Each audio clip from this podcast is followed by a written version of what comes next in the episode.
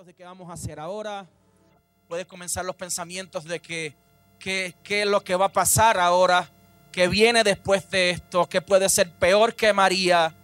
Y obviamente pues ya nuestra generación tiene una comparativa de lo que es un tiempo difícil. Diga conmigo María, diga María. Ya tenemos una referencia de lo que puede ser un momento difícil o lo que puede ser un momento de crisis fuerte. Por lo tanto, cualquier noticia o cualquier anuncio que se haga en las redes sociales puede desatar fácilmente la histeria, la desesperación, la duda.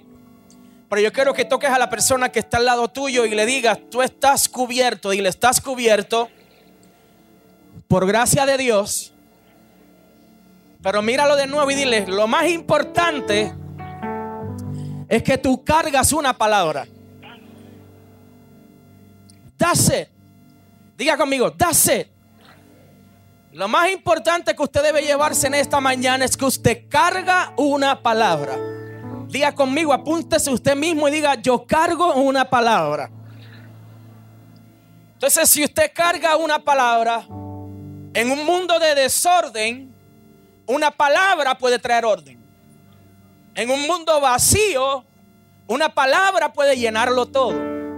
Si regresamos al Génesis capítulo 1, y vamos a Génesis capítulo 1 y verso 2, 1, 1 y 1, 2, dice que en el principio la tierra estaba desordenada y vacía. Y el Espíritu de Dios iba y venía y dice la otra versión, Reina Valera 960, que la tierra estaba desordenada y vacía y el Espíritu de Dios se paseaba sobre la faz de la tierra. Entonces, la tierra dice que las tinieblas cubrían todo. La tierra estaba desordenada y vacía. Pero el verso 2 dice, la tierra era, ponme por favor la versión 960, te lo agradezco. La versión 960. Luego cambiamos a la nueva internacional para que vayan conmigo y lo puedan leer conmigo con calma. Génesis 1, 2 dice, el verso 2, y la tierra que estaba desordenada y vacía y las tinieblas estaban sobre la faz del abismo y el Espíritu de Dios se movía sobre la faz de las aguas. Verso 3, que dice, pero dijo Dios, sea la luz y fue la luz. En medio del desorden, en medio del caos, en medio del vacío, en medio de la nada, en medio de la tiniebla, se escucha un dijo Dios. Entonces, yo lo que quiero que usted reciba en esta mañana es que ese dijo usted lo carga. Toca a la persona que está al lado tuyo y dile, yo cargo un dijo Dios. Y cuando yo cargo un dijo Dios, yo no cargo cualquier cosa. Yo cargo el dijo que cambió todo al principio. Yo no sé si alguien lo puede recibir esta mañana, pero toca a la persona que está a tu lado y dile, yo cargo el dijo, yo cargo la palabra que al principio lo cambió todo. Por eso que en medio de la desesperación, en medio del caos, en medio de la crisis, yo debo pararme en mi casa y decir, yo cargo un dijo Dios que lo puede cambiar todo. Dale cinco arriba al que está a tu lado y dile, mi, mi familia carga un dijo Dios. Entonces, si en medio del desorden, si en medio de la desesperación, si en medio del vacío, yo reconozco que yo cargo un dijo Dios, voy a relatarles una historia en esta mañana, porque lo primero que Satanás trata de hacer en el corazón de una persona que carga un dijo Dios es desatar un espíritu de soberbia. Lo primero que Satanás trata de hacer en la mente de una persona que carga un dijo Dios es poner una altivez de espíritu. Porque la persona que está cargando un dijo Dios debe estar fundamentada sobre la roca que es Cristo para que tú sepas que nada de lo que tú puedes hacer va por encima del dijo Dios. Pero Satanás te quiere hacer pensar que lo que tú eres capaz de hacer es más grande que el dijo Dios. Entonces hablábamos en esta mañana que el mundo funciona jerárquicamente. El mundo funciona por jerarquía. Las empresas funcionan por jerarquía. Empleado, gerente, supervisor, vicepresidente, presidente, CEO, eh, presidente a nivel regional, presidente de operaciones, presidente de ventas. Y hay gente que piensa que el reino funciona por jerarquía. Hay gente que piensa que cuando tú comienzas en el Evangelio, se supone que si yo empecé en el parking, ya pronto el pastor me llame a empezar los cultos. Se le fue el gozo a dos o tres que bueno estaba el culto hasta que mencionaron eso. Porque se supone que si el pastor me puso a mapear el piso, quiere decir que pronto viene la promoción a yo estar en el ministerio de oración. eso es lo próximo. Y quiere decir que si empecé operando las cámaras, lo próximo es que el pastor me va a poner a hacer las oraciones por los enfermos. Esa es la, esa es la próxima promoción que viene. Entonces, la palabra establece y dice que ya nosotros somos sentados a la diestra del Padre. ¿Juntamente con quién? En el reino ya no hay posición más alta que la que usted tiene. Mira a la persona que está a tu lado y dile, ya no hay posición más alta que la que tú tienes. Si tú piensas que la promoción viene del pastor, estás equivocado porque tu promoción no es algo jerárquico. Tu promoción es algo a que alcances más con lo que ya Dios te dio. Entonces toca a la persona que está a tu lado dile, ya yo cargo el dijo Dios. Ya yo tengo lo suficiente para alcanzar más con lo que ya Dios me dijo. Ahora, algo que comienza en nuestro corazón es la soberbia, es la altivez de espíritu. La soberbia y la altivez de espíritu nos lleva a pensar que lo que nosotros podemos alcanzar es más grande que lo que ya Dios dijo. Y antes de entrar a la historia per se que les quiero traer en esta mañana, la palabra soberbia aparece alrededor de 57 veces en la Biblia. Día conmigo 57 veces. Según el diccionario, soberbia pudiera interpretarse como altivez y apetito desordenado de ser preferido a otro. Satisfacción y envanecimiento por la contemplación de las propias prendas con menosprecio de los demás. La palabra usada en el griego somos soberbia pudiera interpretarse como orgullo, soberbia o arrogancia. Día conmigo arrogancia. El carácter de aquel que con una alta estimación hinchada de sus propias fuerzas o méritos desprecia a los demás e incluso los trata con insolencia y desprecio. La palabra establece y dice que ninguno tenga mayor concepto de sí mismo que el que deba. Quiere decir que si nos menciona esto, hay un problema grande en el ser humano de pensar que nosotros podemos estar por encima de la palabra que ya Dios dijo. Por eso entonces el apóstol decía, no se amolden a este mundo, sino sean reformados en su pensamiento. En el momento que nosotros comenzamos a moldarnos a este mundo, comenzamos a traer la costumbre del mundo y la tratamos de meter a la Biblia. La, la estructura de este mundo no cabe en la Biblia, pero la Biblia transforma la estructura del mundo. En el momento que nosotros traemos la estructura del mundo y la tratamos de acomodar a la Biblia, vamos a ver que las piezas no encajan porque el apóstol ya nos dijo y nos enseñó, no se amolden a este mundo. Inclusive el mismo Cristo le preguntaron los discípulos y le dijeron, Jesús, ¿por qué tú le hablas por parábola? Y Jesús le contesta lo siguiente, yo le hablo para que no entiendan, porque si ellos entienden, van a tratar y me van a retrasar y van a tratar de meter lo que ellos creen que es a lo que yo estoy tratando de enseñar. Pero a ustedes se les ha revelado el misterio del reino. No, yo no sé si usted lo está recibiendo. Pero aquí hay gente en esta mañana que ya le fue revelado el misterio del reino. Ya no hay preguntas sin contestar. Lo que pasa es que tienes que conectarte con lo que tú cargas para que veas que se desata tu bendición.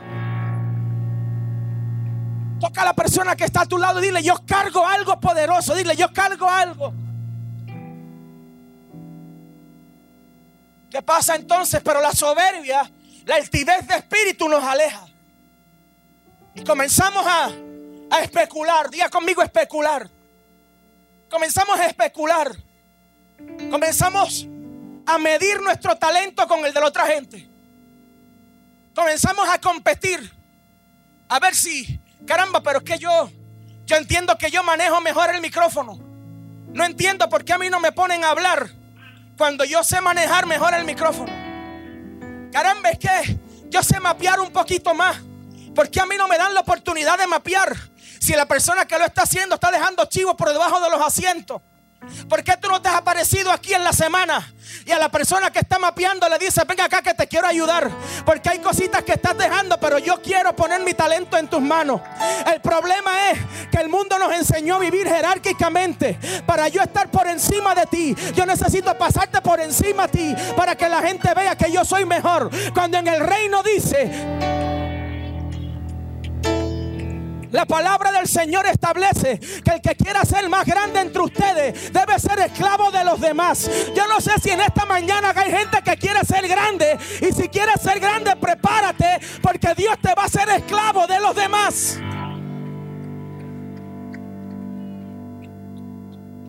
Uh, se toca a la persona que está a tu lado y le quiere servir, y le quiere servir. Dile, quiere servir. Prepárate. Prepárate porque te van a incomodar. El servicio incomoda. Y lo primero que incomoda el servicio es que tienes que aprender a seguir instrucciones. Uh, y gente quiere llegar a servir, pero hacer las cosas como ellos piensan que están bien. Y la gente quiere comenzar a servir en la casa, pero pastor no me mande mucho porque es que yo hago las cosas así y este es mi estilo en el reino, usted tiene que aprender que cuando hay un profeta, que cuando hay un hombre de Dios al frente, ese es el hombre que carga la palabra, es el hombre que carga la unción. Usted no puede deshonrar al hombre de Dios porque se desconecta de su bendición. Pero nos voy a llevar al verso bíblico donde no, brother, la soberbia y la altivez de espíritu se convierten en deshonra. Escuche bien. Podrás amar mucho al pastor. Podrás darle un beso todos los domingos. Podrás abrazarlo todos los días y amarlo y escribirle y textearle. Qué lindo eres, pastor, te amo. Pero si eres alto de espíritu, estás deshonrando su ministerio. Si tú no estás creyendo a la palabra que de su ministerio está saliendo, estás deshonrando lo que él es. Ah, no. Nixon, pruébame eso por la Biblia. Soy lindo, pero pruébamelo por la Biblia. Con mucho gusto. Números capítulo 15, 30. Números capítulo 15, 30 dice, mas la persona que hiciere algo con soberbia, sea natural como el extranjero, ultraja a Jehová. Y, voy a abrir un paréntesis en donde los aleluya y los amén van a disminuir un poquito. Pero ahorita le metemos vino y aceite para que usted vuelva de nuevo. Pero permítame, eh, permítame estructurarle lo que Dios me dijo que les dijera. Esa persona será cortada de en medio de su pueblo. Job capítulo 35, verso 12. Job 35, 12. Dice, allí clamarán, ¿y él qué? ¿Y él qué? Y él no irá por la soberbia de los malos. Proverbios capítulo 11, verso 2. Proverbios capítulo 11, verso 2, vea lo que dice. Cuando viene la soberbia, viene también la deshonra, mas con los humildes está la sabiduría. Cuando usted es altivo de espíritu, y una de las cosas que yo quiero que usted se lleve en esta mañana, la persona que es altivo de espíritu, la persona que es soberbia, piensa que está por encima de los demás. La persona que es soberbia, la persona que es altiva de espíritu, pasa por el proceso, y no estoy diciendo que Melvin lo sea, Pero es un proceso muy parecido a lo que él enfrentó. Cuando tú llegas a un lugar y por lo que tú ves emites un juicio y ese juicio te hace ver por encima de donde tú estás. Por eso es que en el reino, el que limpia los toilets como el que ora por los enfermos tiene la misma honra. Cuando Jesús llegó a aquella, casa, dice que estaban sus discípulos. Y cuando él llegó ya ellos estaban todos sentados. Jesús los vio a todos sentados, relata la palabra. Los vio a todos sentados. Y yo me imagino a Jesús mirando así. Qué lindo. Llegamos a una casa a servir y mira estos sentados comiendo ahí. Así mismo. Si Jesús hubiera estado en el 2018, en serio. Yo me imagino a Jesús parado en la puerta, en serio. Pero como Jesús es Jesús es el Michael Jordan del evangelio. Dice que se paró, tomó una toalla y empezó a lavarle los pies. Y adivinen quién salió gritando. Pastor, ¿quién salió gritando? Pedrito, el bravo. Señor, ¿qué tú haces? Yo no soy digno de que tú me laves los pies. Y Jesús le dice, si yo no lo hago y no dejas que yo te lo haga, interrumpe lo que Dios me mandó a hacer. Porque si ustedes no lo hicieron, alguien tiene que ponerse la toalla del servicio.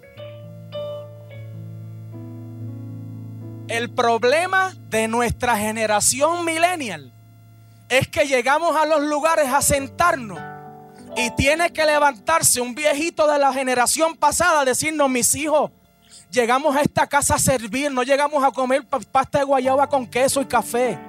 Llegamos a esta casa a servir, pero como la soberbia y la altivez de espíritu a mi generación la ha contaminado, creemos que porque llevamos un iPad con tremendo bosquejo ya vamos a bendecir la casa.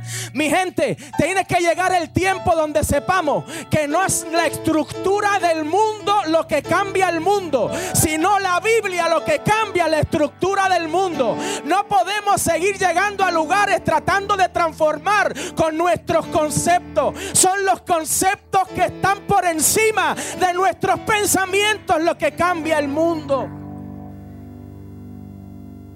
Por mucho tiempo fui engañado por Satanás.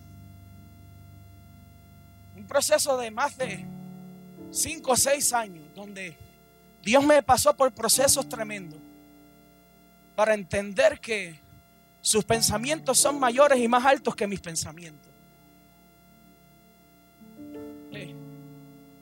Hablaba esta mañana, y con esto voy a entrar al segundo tema y voy cerrando.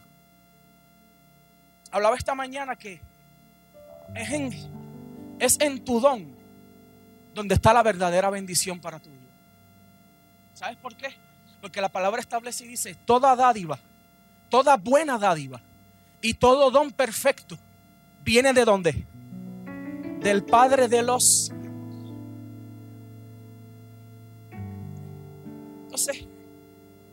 cuando las cosas que tú haces bien, Lino, no es porque la universidad te preparó, es porque ya hay una genética, ya hay un DNA, ya hay un concepto, un mapa eh, clínico, un plan, algo establecido para ti que se conecta a lo que Dios desató sobre tu vida. Por eso es que las cosas que tú has empezado a hacer, que habías echado a un lado son las que están trayendo mayor bendición. Porque encerrado en tu don es que está tu prosperidad. El Nuestro problema está es que hemos querido abarcar tantas y tantas cosas y queremos estudiar tantas y tantas cosas y queremos trabajar en tantas y tantas empresas y enviamos tantos y tantos resúmenes y nos olvidamos de irnos de rodillas a clamar al cielo y decir, Dios, ¿cuál es mi don? Porque es en mi don que está mi bendición, no lo que el mundo me puede dar. Entonces toca a la persona que está al lado tuyo y dile, en tu don está tu bendición. Tal vez tu don no sea ser un contable. Tal vez tu don no sea ser presidente de los Estados Unidos. Tal vez tu don no sea ser presidente de la empresa. Tal vez tu don no sea ser un gran supervisor. Tal vez tu don está en hacer unos buenos limbers de fruta y Dios te hace millonario con el don que tienes en las manos. El problema es que el mundo nos ha contaminado y queremos acomodarnos a la jerarquía del mundo. No, porque si es que el mundo lo puede tener, los cristianos los podemos tener y tenemos que acomodarnos. No, no, no. Lo que tienes en tus manos es lo que te da la bendición. Lo que carga tu diseño es lo que te trae prosperidad. Prepárate y haz todo lo que quieras. Pero al final son los planes del Señor los que van a prevalecer. Mira el que está a tu lado y dile haz todo lo que quieras. Mira, hay, hay, hay gente media seria. Pero mira al que está al lado, míralo a los ojos y dile haz lo que quiera, dile lo que quiera. Pero al final son los planes de Dios los que van a prevalecer.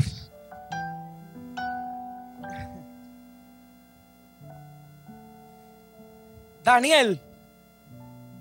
Vamos a salirnos del tema de la soberbia para que usted se, se goce. usted se ría un poquito, ¿verdad?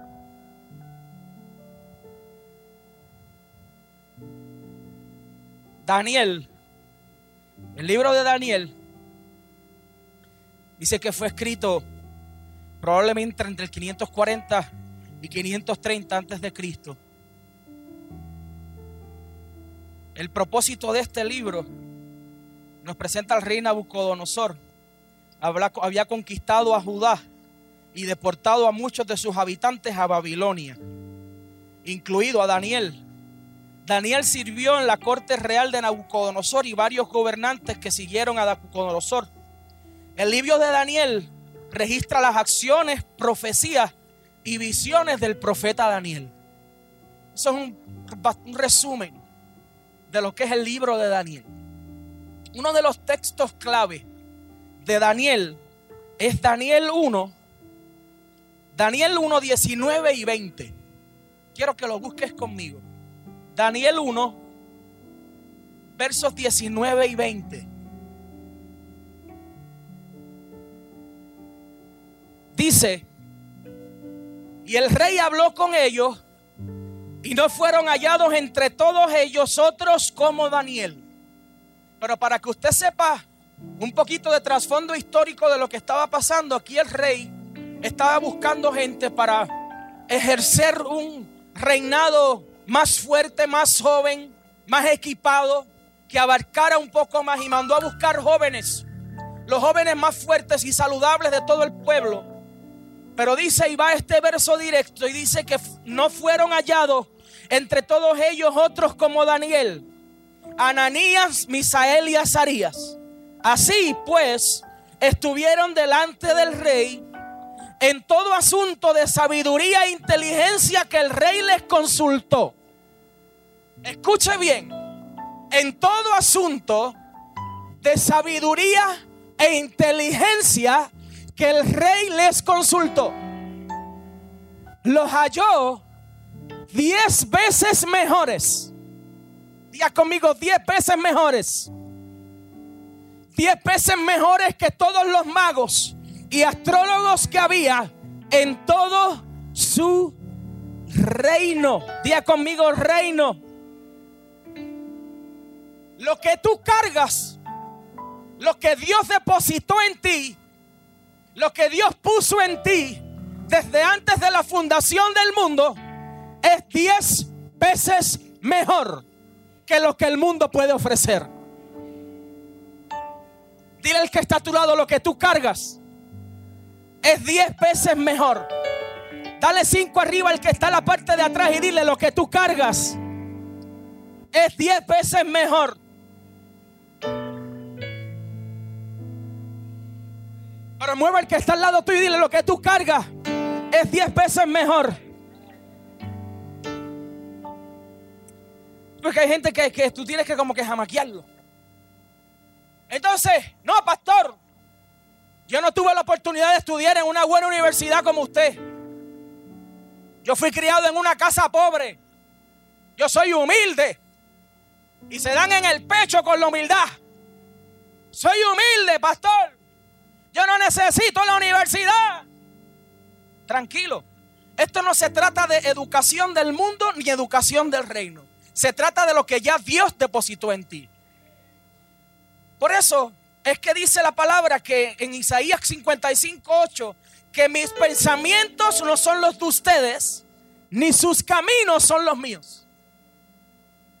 Es importante que usted sepa que lo que Dios trazó para tu vida, lo que Dios trazó para que tú hicieras en la vida, son unos planes ya establecidos.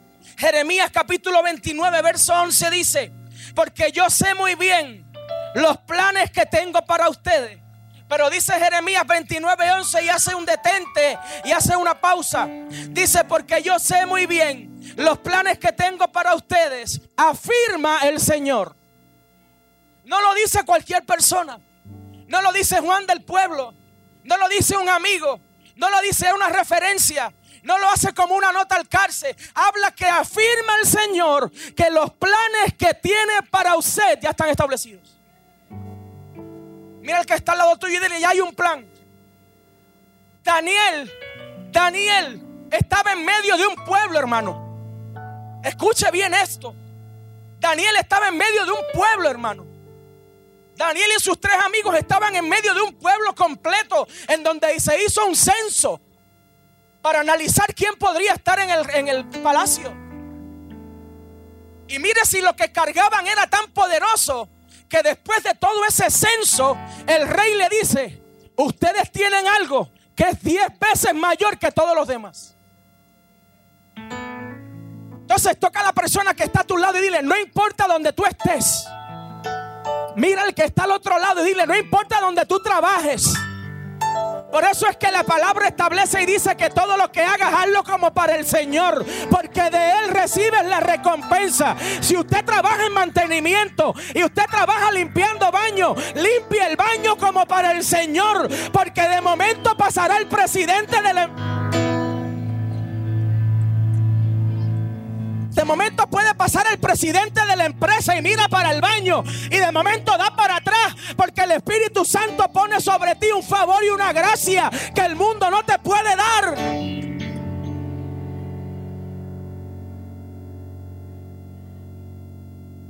Pero queremos, queremos, queremos, queremos.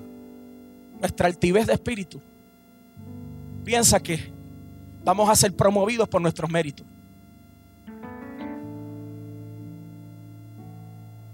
Yo voy a ser promovido porque me quedo ahí hasta las 10, hasta las 11 trabajando. Y yo meto mano más que todo el mundo. Y de momento viene alguien nuevo. Y la plaza de supervisor que tú estabas buscando, se la dieron a él porque tiene mejor preparación.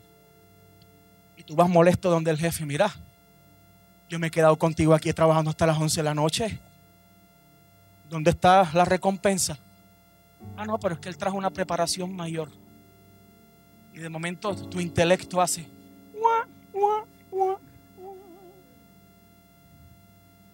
porque mientras te afanes en buscar, mientras te afanes, la palabra dice, no te afanes por lo que trae cada día, porque trae, cada día trae su propio afán. No te preocupes con lo que vas a vestir, porque si aún las aves del cielo no te afanes. La palabra inclusive le habla a las personas que hacen el mal, le dice, no te enfoques cuando los que hacen mal prosperan, porque como la hierba serán. El justo florecerá. Mira el que está a tu lado y dile, el justo florecerá como la palmera y crecerá. Yo no sé si hay alguien en esta mañana que diga y puede estirarse y diga, voy a florecer como la palmera y voy a crecer. Voy para arriba. Alguien que levante sus manos y diga, voy para arriba, voy a crecer. Pero no es por lo que el mundo me pueda dar. Es por el favor y la gracia que cargo. Es por la palabra que cargo. Es por lo que tengo que es diez veces mejor.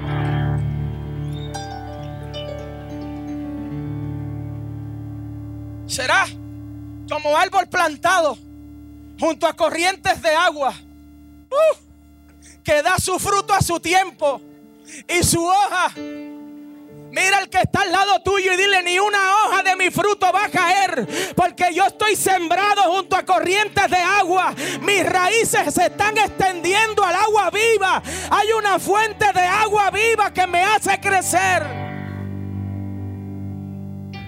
Mira el que está a tu lado y dile voy para arriba, dile voy para arriba.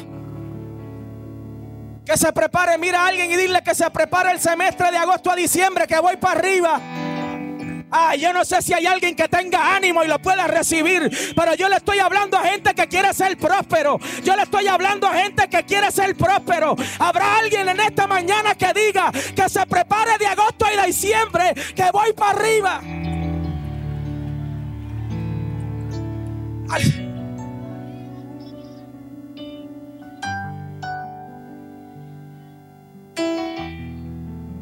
La soberbia te bloquea esta palabra. La, altivez de espíritu. La altivez de espíritu te bloquea esta palabra. Porque lo que Satanás quiere es que esta palabra no dé fruto. Lo que Satanás quiere es bloquearte tu mente al punto de que tú no recibas esta palabra. Porque Él sabe que si tú te llegas a conectar a tu don y tú te llegas a conectar a la palabra que Dios dijo, serás como árbol plantado junto a corrientes de agua que dará fruto a su tiempo. Yo no sé si hay alguien en esta mañana que sepa que va para arriba, pero yo creo en el nombre de Jesús que los meses de agosto a diciembre van a ser meses prósperos. Toca a tres personas y dile, eres próspero. Dile, vas a ser próspero. Vamos, toca a cuatro personas y dile, vas a ser próspero.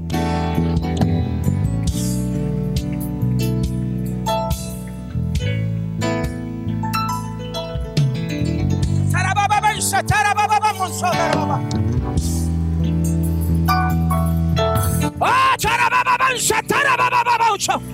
Hay alguien que va a ser próspero, hay alguien que va a explotar, hay alguien que va a explotar, hay alguien que Dios lo va a explotar hoy.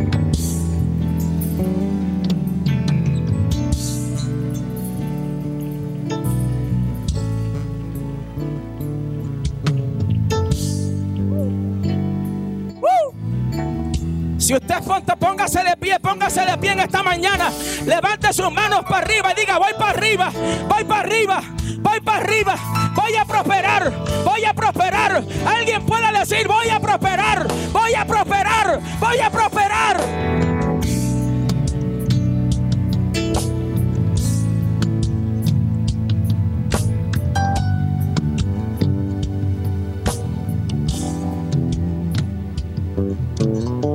Regáleme cinco minutos, siéntese, cinco minutos.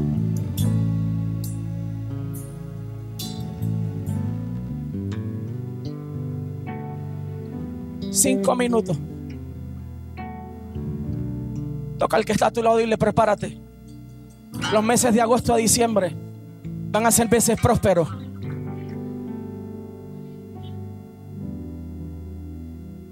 Prepárate. Uh. Levanta tus manos.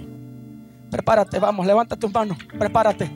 Los meses de agosto a diciembre serán meses donde tu familia verá la mano de Dios. Oh, eres de las Marías que cuando cruzamos el río sacan el pandero y comienzan a danzar. Eres de las Marías que en medio de ver el, el- el- el río dividido, el mar dividido, comienzan y eres de las primeras que saca el pandero para danzar. Padre, en el nombre de Jesús, yo declaro que tú le regalas un semestre de agosto a diciembre poderoso a esta mujer de Dios, a ella, a su esposa y a sus hijos, a su esposo, a sus hijos. Declaro que su casa verá una prosperidad nunca que vista. Declaro que las puertas se abrirán y nadie podrá cerrarlas. En el nombre de Jesús los bendecirás con aceite. Oh. Toca al que está a tu lado, dile, serás próspero. Dile, será próspero.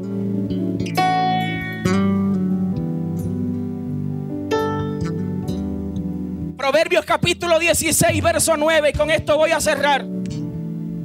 Proverbios capítulo 16, verso 9 dice, el corazón del hombre traza su rumbo, pero sus pasos los dirige el Señor. Hermano, planifique todo lo que usted quiera.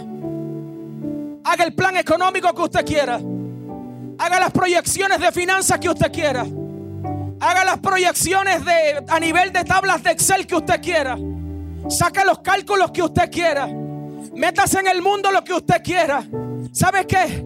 Que cuando usted planifique, Dios va a coger esos planes que usted haga y los va a meter a su palabra. Los va a echar a un lado y le va a decir, ahora vas a ver cómo yo te voy a prosperar por encima de lo que tú... Yo no sé si hay alguien que lo está recibiendo, pero si yo cargo 10 veces más, quiere decir que voy a ser 10 veces más prosperado. Voy a ser 10 veces más bendecido. ¿Por qué yo quiero depender de una economía que lo que me da son cálculos? ¿Por qué yo voy a sacar? Es bueno que usted se organice. Es bueno que usted haga su contabilidad. Es bueno que usted haga todo, todo eso. Es bueno. Pero cuando usted termine todo eso, coge el papel. Coge el papel. Póngalo en su cama, arrodíllese. Póngale la mano encima y diga, Padre, esto es lo que yo tengo. Pero yo declaro que tú vas a darme diez veces más. No, no. Esto era para que alguien lo recibiera. Hay gente que va a tener que poner su presupuesto en la cama y va a decir, Padre, yo declaro que me vas a dar diez veces más. Diez veces más.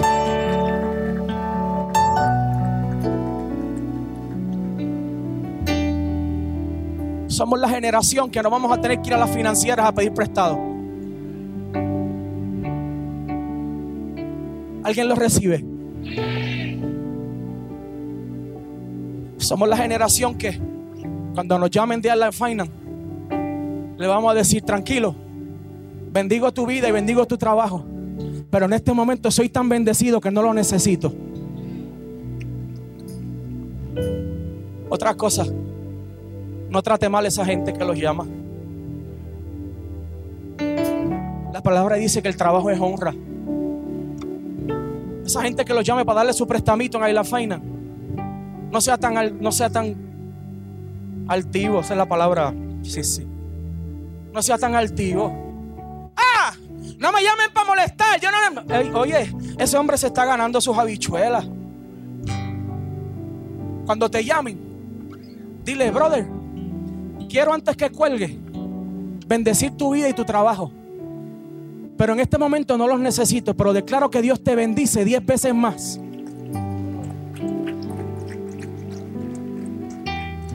¿Sí sabe por qué?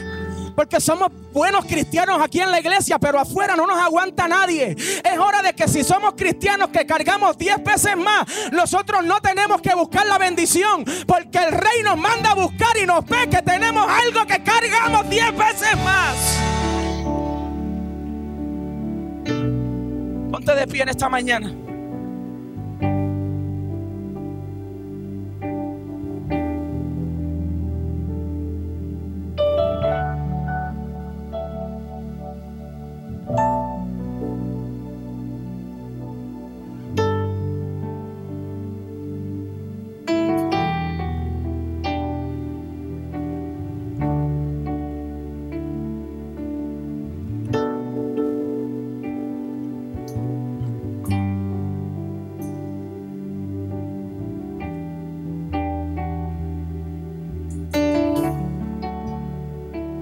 Hay alguien sin trabajo aquí, sin trabajo.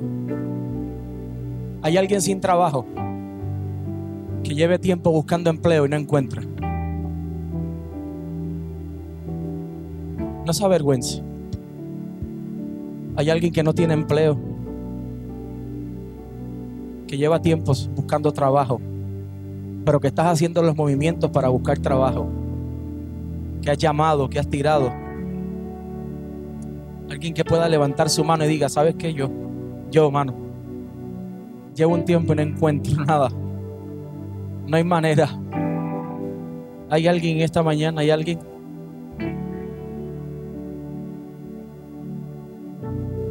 ¿Hay alguien? Todos tenemos trabajo. Wow, somos una iglesia bendecida.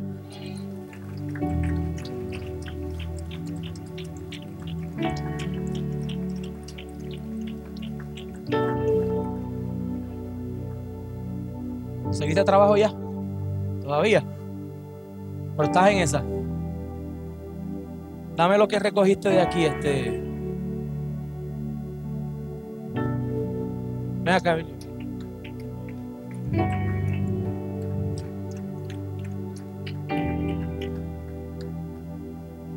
Diez veces más.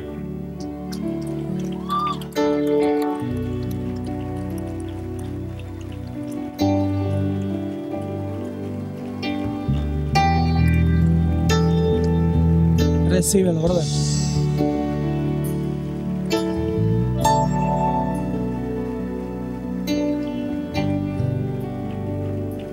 Diez veces más.